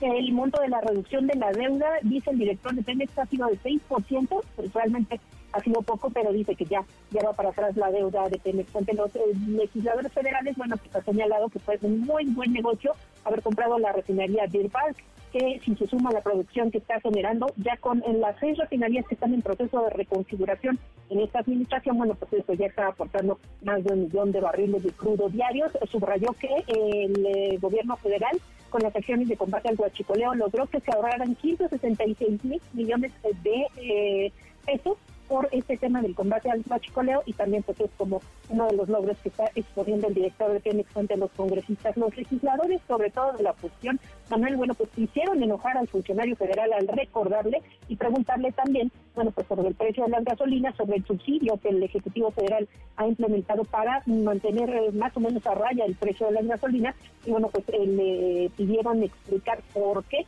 la gasolina no está costando 10 pesos como en su momento en la campaña ofreció, prometió el ahora presidente Andrés Manuel López Obrador. Vamos a escuchar lo que respondió al respecto el director de Pemex sobre este tema de los 10 pesos de la gasolina. No sé de dónde sacó usted la cifra de 10 pesos la gasolina. El presidente jamás dijo eso. El compromiso del presidente fue que la gasolina no iba a subir por arriba del índice inflacionario. Eso se ha venido cumpliendo desde el primer momento, desde el primer día de esta administración. La gasolina no ha rebasado el tope inflacionario. De modo que ni él ni el presidente de la República son mentirosos dijo el director de Pemex, aunque un diputado del PRI le puso en la reproducción de un audio donde se escucha la voz del presidente Andrés Manuel López Obrador diciendo en campaña que si Morena gobernara ya el país, bueno, pues la gasolina costaría 10 pesos. También acaba de señalar hace unos momentos el director de Pemex sobre todo sobre este tema de la deuda de la empresa, Manuel, que como él no sabe cómo fue que se endeudó tanto Pemex en los gobiernos panistas, sería bueno que el legislativo ahora cree una comisión especial de investigación para determinar por qué se endeudó Pemex a ese grado, a ese nivel, y que se determine quiénes son los responsables. Así las cosas en esta comparecencia donde el director de la empresa pues está a la defensiva con los congresistas, Manuel. Pues ahí está el tema entonces. Gracias, eh, muchas gracias, Angélica. Aquí seguimos pendientes. Pendientes, muy buenas tardes. Oiga, y pendientes también de lo que está ocurriendo justo ahora en Rectoría. Están vandalizando Rectoría. Hay un grupo ahí de vándalos, o esos son, de jóvenes encapuchados, algunos de ellos que están pues eh, dañando el, edificio de rectoría, están rompiendo vidrios, eh, dicen ellos que protestan. algo muy raro está ocurriendo en la Universidad Nacional Autónoma de México desde hace ya varias semanas. No parecen acusar de recibido eh, las autoridades educativas, las autoridades de la universidad. Platícanos, Juan Carlos, Juan Carlos Alarcón, ¿cómo estás? Buenas tardes. ¿Cómo te va, Manuel? Me da gusto saludarte. Muy buenas tardes. Colectivas feministas estudiantiles y del bloque negro femenil que apoyan a alumnas del CCH Sur y de otras escuelas de la Universidad Nacional Autónoma de México realizaron una marcha del CCH Sur hacia la torre de rectoría. Las inconformes denuncian actos de acoso, continuos actos de acoso y abuso sexual a chicas estudiantes en instalaciones de ese centro educativo. El 17 de octubre pasado, una joven alumna del CCH Sur denunció que fue víctima de agresión sexual dentro de ese campus universitario, donde peritos de la Fiscalía General de Justicia Capitalina llevaron a cabo algunas diligencias. El bloque negro ha generado, como tú bien lo señalas, diversos actos vandálicos como el hecho de reventar los cristales del parabús sobre Avenida de los Insurgentes Sur y en estos momentos también intentan romper cristales que están blindados de la torre de rectoría. Inicialmente este grupo de aproximadamente 400 eh, jóvenes algunas de ellas, como te comento, del bloque negro, encapuchadas, embosadas, ingresaron junto con el grueso de las estudiantes hacia la zona de las islas, este espacio verde que es, eh, sirve para muchos estudiantes para pasar un rato y estar pues eh, de manera tranquila, hasta ahí, hasta ese punto llegaron y posteriormente regresaron hacia la torre de rectoría donde en esos momentos se manifiestan por esos actos de acoso y de abuso sexual, incluso mencionaban que la chica que denunció estos hechos el 17 de octubre pasado fue víctima de una violación. Esto motivó desde luego a que se realizaran diversos actos de protesta afuera del CCH Sur en días anteriores y hoy se organizaron precisamente para partir del CCH Sur hacia Rectoría y en este momento es cuando llevan a cabo justamente esta esta manifestación que se ha salido de proporción desde luego al intentar reventar cristales blindados de la torre de rectoría. A la entrada, eh, pues varias eh, pintas, varias eh, pues frases de protesta por lo que acontece en este plantel universitario, así es que en estos momentos todavía se encuentra el grueso de estudiantes esperando a que termine pues esta este acto vandálico porque se esperaba también que las jóvenes entregaran un pliego petitorio a las autoridades de rectoría para demandar mayor seguridad dentro y fuera del plantel y desde luego erradicar los casos de abuso y acoso sexual. Manuel, el reporte que tengo. Bueno, y la autoridad, pues no, ¿verdad, Juan Carlos? Ni sus luces. No, eh, pues como todos sabemos, en esta parte de la universidad nadie le entra. No hay eh, pues oportunidad a la policía de que ingrese para contener a esos eh, grupos vandálicos deberán esperar a que pues esta situación concluya. Incluso cuando se trasladaban sobre Avenida de los Insurgentes, cerraron las dos vialidades, tanto la que va hacia el sur y hacia el norte, provocaron algunos actos vandálicos, solamente iban acompañadas eh, por policías de tránsito, pero al llegar a la zona de rectoría, ahí la policía pues definitivamente se retiró y ya no ingresó al plantel universitario. Bueno, pues la historia de siempre, qué cosa. Ahí está y podemos ser testigos en tiempo real de cómo están vandalizando, golpeando cristales, pintarrajeando en total impunidad las instalaciones universitarias. Qué cosa. Gracias, Juan Carlos. Un abrazo, muy buenas tardes. Otra vuelta, muy buenas tardes. A propósito del tema, una semana más que arranca con varias escuelas, colegios, facultades, institutos de la UNAM y del Politécnico en paro tomados. Adrián Jiménez, Adrián, buenas tardes. ¿Qué tal? Buenas tardes, Manuel Auditorio. Así es, pues sigue rondando pues esta posibilidad de paro en el Colegio de Ciencias y Humanidades SH Sur de la, UNAM, pues este lunes, aunque no hay clases y que no se deben a un paro todavía, pues eh, estas actividades se tuvieron que suspender para dar acceso a los peritos de la Fiscalía Capitalina que continúan con la investigación del abuso sexual que denunció una alumna el pasado lunes 17 de octubre. Esta pausa en las actividades académicas también eh, dice el colegio, el CCH, que se aprovechará para arreglar los edificios que fueron eh, vandalizados el pasado viernes después de la asamblea que se celebró en esta escuela y donde se determinó pues de momento no irse a un paro pues por esta problemática que enfrentan de abuso, de acoso sexual en esas instalaciones. Además, bueno, pues ya lo referían, está pues ya esta protesta en curso en Ciudad Universitaria y este lunes en la UNAM se mantienen en seis el número de las facultades y escuelas de nivel superior que están en paro. Las instituciones que en este eh, que están en este estatus son la FES Cuautitlán, la FES Aragón, donde en estos momentos se lleva a cabo una mesa de diálogo con las autoridades, una mesa general, esto después de que hubo mesas eh, particulares con cada una de las carreras que se imparten en esta institución, así como las facultades de medicina veterinaria y zootecnia. En este caso, ya se acordó la entrega de las instalaciones. El pasado fin de semana se devolvieron, se retiraron ya las barricadas, se revisaron los salones y prácticamente el estado que guardan todos los edificios. No obstante, Manuel Auditorio comentar que el paro continuará hasta que se atiendan algunas otras de sus demandas y estarán sentándose a la mesa en, eh, en temas particulares con las autoridades universitarias. También se encuentran sin actividades académicas las facultades de Economía, Filosofía y Letras y la Escuela Nacional de Trabajo Social.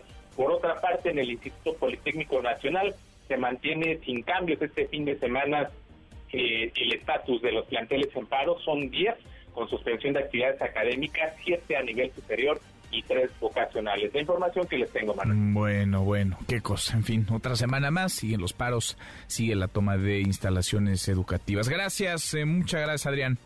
Buenas tardes. Muy buenas tardes. Deportes. Con Nicolás Romay. En MBS Noticias. Querido Nico, qué gusto, qué gusto saludarte. ¿Cómo estás? Muy bien, Manuel, encantado de saludarte y a toda la, gente que nos escucha. Lista la final del fútbol mexicano. Pachuca y Toluca. Toluca y Pachuca son los dos finalistas que estarían peleando por el título, una final inédita con todo lo que esto significa y también mucho mérito Para Toluca, evidentemente, porque llegaba como víctima el partido contra América y a pesar de que el América lucía como el gran favorito, el Toluca luchó, peleó, intentó y terminó por eliminar al América. Pues sí, con dirías errores del América, virtudes, aciertos del Toluca. A ver, ¿qué viste, Nico, en, en los juegos de, de esta, de esta llave? A ver, al final es un cúmulo de, factores y justo lo que tiene el fútbol y el deporte es la mezcla del acierto y del error. Evidentemente hay un error por parte de, de América en el partido de ida que después no pueden darle la vuelta en el partido de, de, vuelta, ¿no? En el Estadio Azteca no puede el América, por más que anulan un gol en el último minuto, pues estuvo bien anulado. La verdad es que el gol estuvo muy bien anulado, como debió de, de ser, y el Toluca se defendió muy bien con sus fuerzas, con sus armas, y ahora está en la gran final con todo el mérito del mundo. Lo mismo que Pachuca, que fue contundente en la ida y fue contundente en la vuelta, y por eso está en la final. Ahora, ¿sigues, sigues eh, creyendo, Nico, que Memo Ochoa es el mejor portero de la, de la Liga MX? Sí, creo que me mucho el mejor de la Liga MX. Porque yo lo que veía en redes sociales y lo que vi yo con los goles a la América es que se comió un par de goles, uno en la ida y otro en la, en la vuelta. En la vuelta. Bueno, yo el de la vuelta no, no creo que haya sido error de Ochoa, el de la ida sí. O sea, se, te rematan en el área chica y no es error del portero. Bueno, si creemos que debió de haber salido. Pues tú crees que no. Eh, está, en la, está pegado a la línea. Están todos los jugadores metidos en el, en el área y el área chica hasta donde yo entiendo. Eh, me lo enseñaron en la primaria. A lo mejor me equivoco, Nico, pero a mí me dijeron que el área chica es del portero. ¿O ¿Cuánto mide Fernando Navarro? No, no, nunca le he tomado la medida. Es más, creo que no ubico a Fernando Navarro. Fer Navarro es, era el futbolista de menor estatura en el terreno juego. Ah, muy bien. Y, y en ese gol, Fer Navarro peina el balón. Yo más que ahí pensar que, que, es error del guardameta, yo creería que es más tema del, de o sea, está bien que el portero se quede amarrado en la línea de gol. Está bien que se quede ahí. Sí, en, esa situación sí, digo, hay que analizar ¿Y qué tanto margen tiene para sacar un balón ahí? Ya cuando te rematan a un metro de distancia. Pero ¿y qué tanto es culpa del portero que esté Torres Nilo solo en el área chica para empujar el balón? Más bien yo creo que el error Era un centro, ¿no? Venía de un centro esa jugada de un no, de una de que la peinó Fernando Navarro. Pero ¿de dónde viene? ¿De dónde cuál se origina? un tiro de esquina. Un tiro de esquina. En un tiro de esquina el portero no es dueño del área chica. ¿Dónde la peina? ¿La peina en el área chica? No sé, ¿dónde la peina? No, no, pues hay que saber, Manuel. A ver, platícale al auditorio. Tú te dedicas a eso, Nico. Platícale. ¿Dónde la peina? Hay que saber, Manuel. A ver. No la peina en el área chica. ¿Dónde la peina?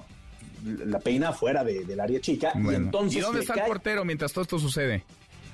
En la portería, Manuel. Abajo de los tres palos, nada más, ahí parados, estacionados. Pues no, en el área chica, ¿no?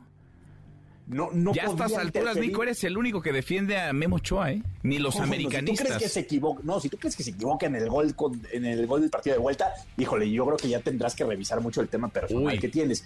Eh, creo que ya será algo tuyo con, con Memo y lo tendrás que revisar en el partido de ida. obviamente es indiscutible el error. Obviamente es indiscutible el error. claro que, se equivoca, pero ya en el partido de, vuelta. y Entonces, el área chica es de los delanteros y de los defensas. Pues depende de la jugada. Depende en un centro, en un tiro de esquina. De si hay una doble jugada, pues depende si es una primera jugada, si es del guardameta, pero si la peina otro eh, delantero. Es muy obvio, digo, se ve, se ve, yo, yo entiendo que, que tú tengas tus afectos con, con Memo Ochoa, pero... O que, tenga, que entienda. No, yo no lo conozco, yo nada más juzgo lo que veo. y a mí me parece que un portero no puede estar en la línea nada más, ahí con los dos pies sin moverse, y ahí se quedó, en la línea de gol. Para mí, para mí ese, error, ese gol no es error de Ochoa, en la ida sí, por supuesto, y cuando se equivocan no tiene, pues, hay que decirlo ya, no Memo pasa que está bloqueando ahora a muchos periodistas deportivos, lo he visto, está bloqueando a varios de periodistas deportivos que le critican. ¿Qué opinas de eso?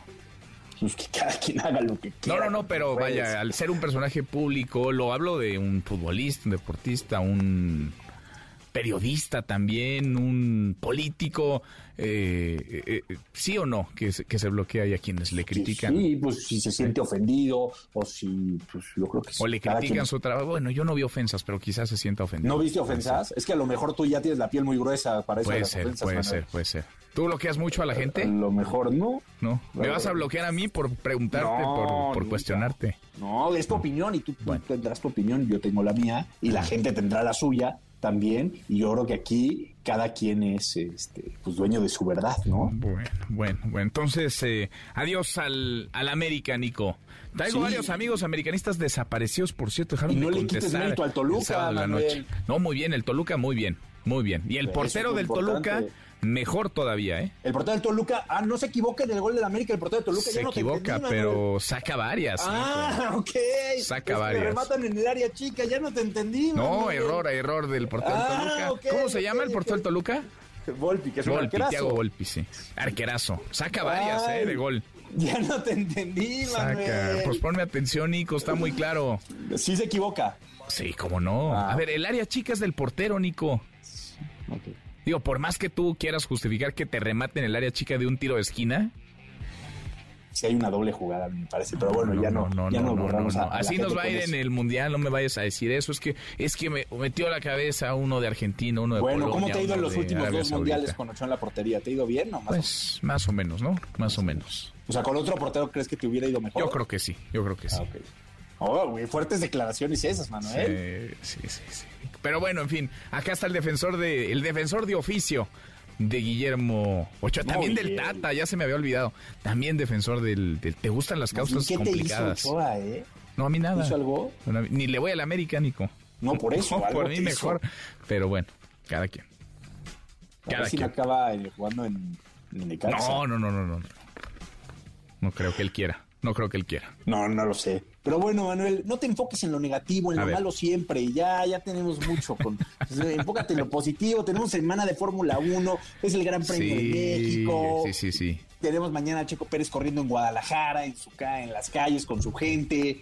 Eh, tenemos eh, también el, el Meet de Fans. Va a estar Max Verstappen y Checo Pérez conviviendo con la gente el día de miércoles. En fin, yo, yo creo que también hay que enfocarse en eso, ¿no? Pues sí. No, todo lo. Y ahí nos vemos, ¿no? En la Fórmula 1. Sí, esperemos que, sí, que podamos que podamos estar. Ojalá. Ojalá, Nico. Mueve tus influencias. No, bueno, Manuel. tú Vamos, no hubieras comprado no boletos, Nico, necesitas. todo el año vendiéndolos y los quieres conseguir en los últimos tres días, pues no. Tú no las necesitas. Está difícil.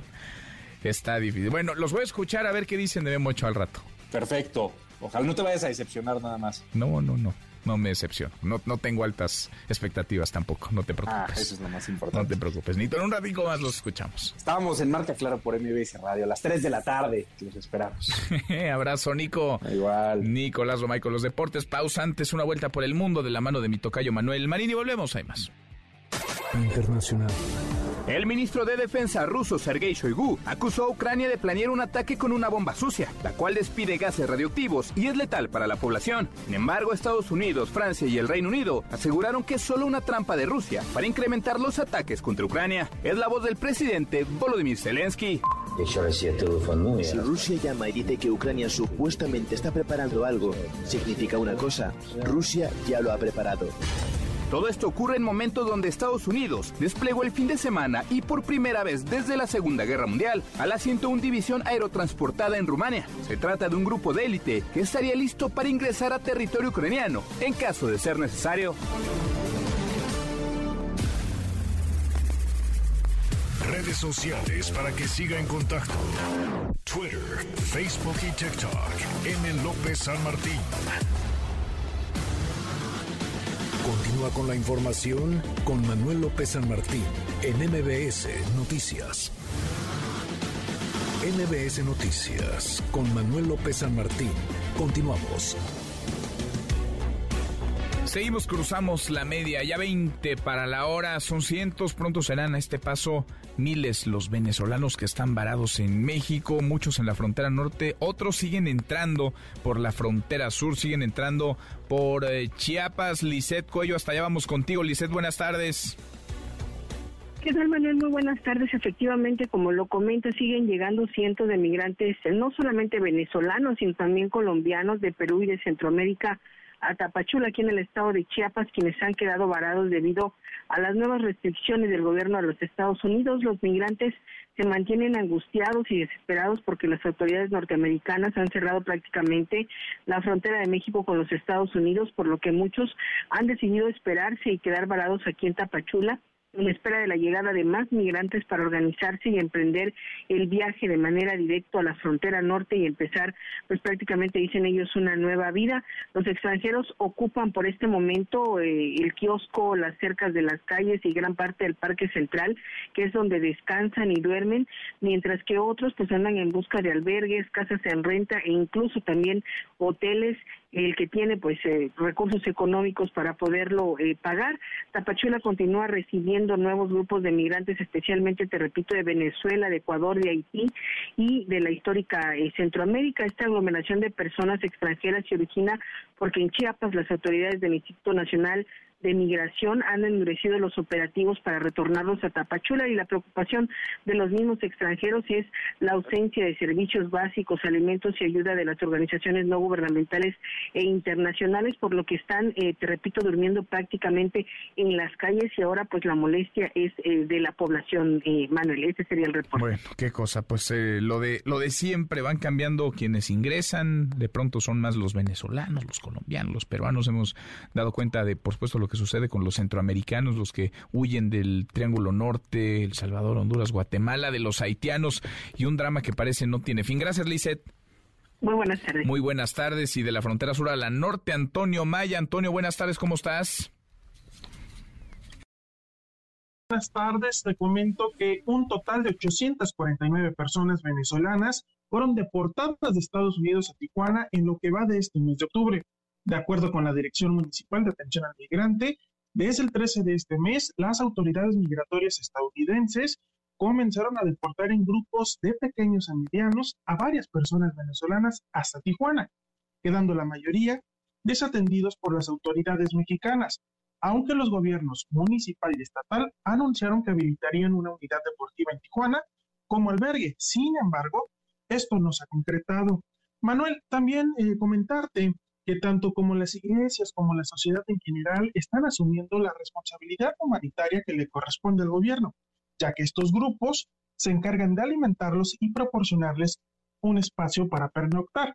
De igual manera, los albergues que operan las asociaciones civiles sin apoyo gubernamental se encuentran saturados. Incluso el albergue Juventud 2000, ubicado unos minutos del puerto fronterizo del Chaparral, habilitó un campamento afuera de sus instalaciones para poder atender a más personas migrantes. Es la información desde Tijuana, Manuel. Gracias, eh, muchas gracias, Antonio. Buen día y un saludo a Buenas tardes, 800, casi mil personas son ya los que están deportados desde Estados Unidos a Tijuana y ahí se quedan, y solo en octubre, y luego qué hacer con ellas, con ellos, cómo ayudarles. Es un asunto de crisis que adquiere dimensiones de drama, de drama humanitario. Son los venezolanos, son los ciudadanos de otras nacionales, de otros países que van tras el sueño americano, que se quedan muchos de ellos en nuestro país varados, estacionados. Acá no hay la infraestructura, se necesita alinear la legislación de toda la región y se necesitan políticas que cambien la realidad, que la transformen más allá del discurso. Cuarto para la hora. Pausa, volvemos, hay más. Siga a Manuel López San Martín en redes sociales. Twitter, Facebook y TikTok. M. López San Martín. Continúa con la información con Manuel López San Martín en MBS Noticias. Ya estamos de regreso. MBS Noticias con Manuel López San Martín. Continuamos. Seguimos la hora con 48, escuchamos ya lo que ocurre en la frontera sur, en la norte también, los venezolanos que son cientos y quizá pronto sean miles deportados desde Estados Unidos, muchos varados en Tijuana, Baja California, están huyendo de su país, buscándose una mejor vida. Algunos de ellos, o muchos de ellos, la gran mayoría quieren llegar a los Estados Unidos, no pueden hacerlo, están esperando luz verde. ¿Qué, qué va a pasar? ¿Qué está haciendo el gobierno de México? ¿Qué acciones se están tomando de manera conjunta con el gobierno estadounidense? Le agradezco estos minutos a Roberto Velasco, jefe de unidad para América del Norte de la Cancillería. Roberto, qué gusto, como siempre, ¿cómo estás? Manuel, ¿qué tal? Muy buenas tardes y gracias eh, por el espacio para conversar contigo y con tu auditorio. Al contrario, gracias a ti. ¿Cómo ves las cosas? ¿Cómo está la coordinación y los programas en conjunto entre el gobierno de México, el gobierno de Estados Unidos para con los venezolanos, Roberto? Mira, pues sigue siendo un reto, pero creo que hay algunas buenas noticias. el día viernes tuvimos una reunión muy importante con la Organización Internacional de la Migración, UNICEF, ACNUR, que es la agencia de la ONU para el refugio, y también el Comité Internacional de la Cruz Roja, eh, así como gobiernos estatales, municipales y distintas áreas del gobierno federal, para asegurar que tengamos eh, una coordinación eh, para la atención humanitaria de las personas venezolanas que se encuentran en nuestro país, que esto fue un paso muy importante para garantizar que nuestros albergues, instalaciones y servicios estén disponibles para estas personas. Y eh, por otro lado, eh, pues este fin de semana tuvimos también una eh, noticia alentadora, ya empezaron a llegar las primeras personas venezolanas a Estados Unidos a través de este nuevo, nuevo programa. hay ya más autorizaciones, así que estaremos viendo de manera cotidiana la llegada de más y más venezolanas y venezolanos de manera ordenada y regular a los Estados Unidos en vez de a través de redes de tráfico de personas. Sin duda. Ahora, eh, son, muchas las pero son muchos los dramas y lo hemos platicado en diferentes momentos, Roberto. A veces hablamos de los centroamericanos, hemos hablado de los haitianos.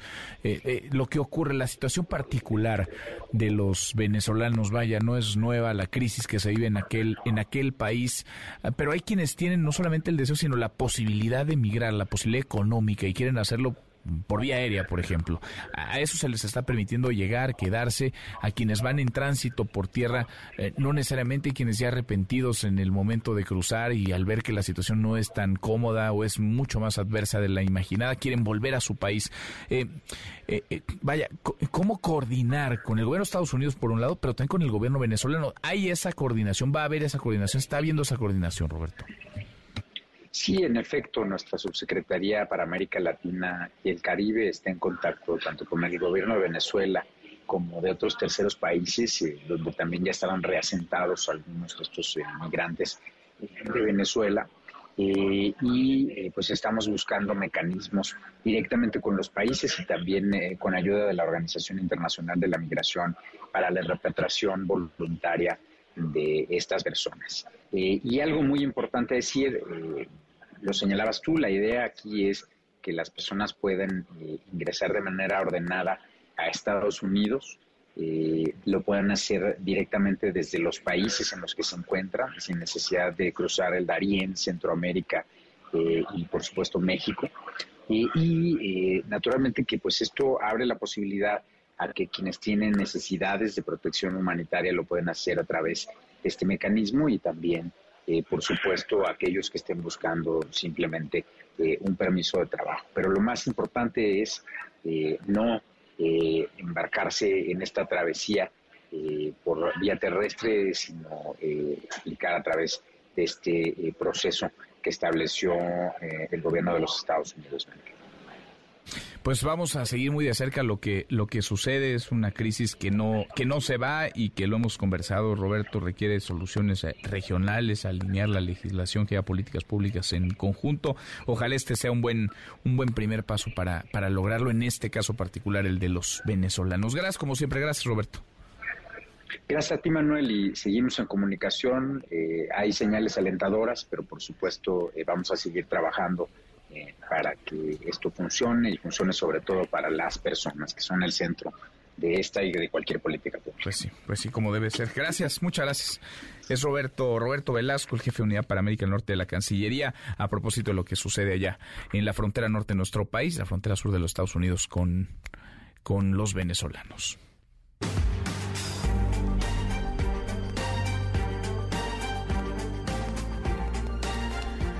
Bueno, lo que sucedió el fin de semana en China es particularmente llamativo. Xi Jinping, Xi Jinping ha obtenido sin mayor contratiempo un tercer mandato, estará 15 años, quizá más en el poder, pero además vale la pena revisar, pues sí, el fondo pero la forma de lo que sucede. Fausto Pretelina, analista internacional. Fausto, ¿cómo te va? Muy buenas tardes. Hola, ¿qué tal? Gusto saludarte, Manuel. Igualmente, Fausto, ¿cómo, ¿cómo ves las cosas? ¿Qué, ¿Qué implica el, no solamente en la figura de Xi Jinping, sino las consecuencias para China y el mundo este tercer mandato? ¿Cómo lo ves?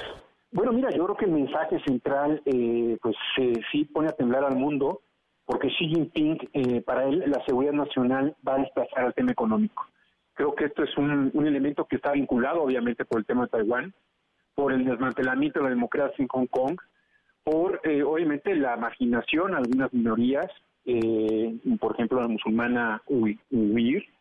Creo que mm, esto es un poco de lo que se vio en este Congreso, una purga eh, en su grupo más cercano, destituye prácticamente de manera fulminante a su primer ministro, Lee Ken-king, y bueno, nosotros vimos ¿no? en fotografías cómo eh, desplazan físicamente al expresidente Hu Jintao, que de alguna manera pues también ha criticado o ha tenido un pensamiento distinto al de Xi Jinping en su momento. Entonces, vemos una mayor em, agresividad en, términos, en términos eh, diplomáticos de política exterior, un mayor control interno en su país en términos de ausencia de libertades, y eso, bueno, pues pone a temblar el mundo, insisto, ¿no?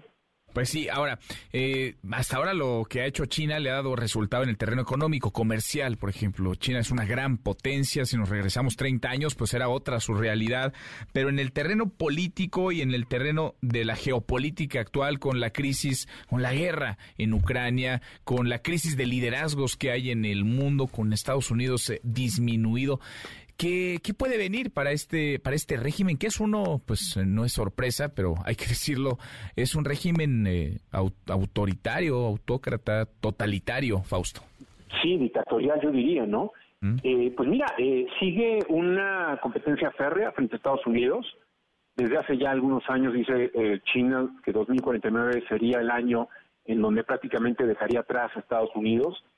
Eh, faltan muchos años, pero en realidad es muy competitivo en muchos ámbitos, uno de ellos en, defensa.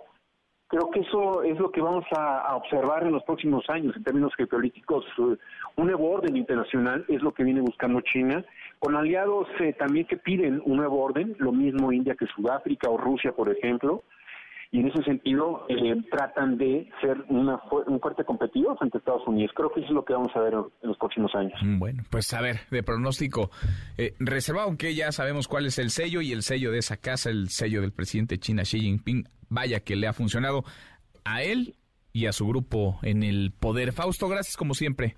Hasta pronto, Manuel. Buenas tardes. Muy buenas tardes. Ya mero nos vamos, revisamos lo último de la información. En tiempo real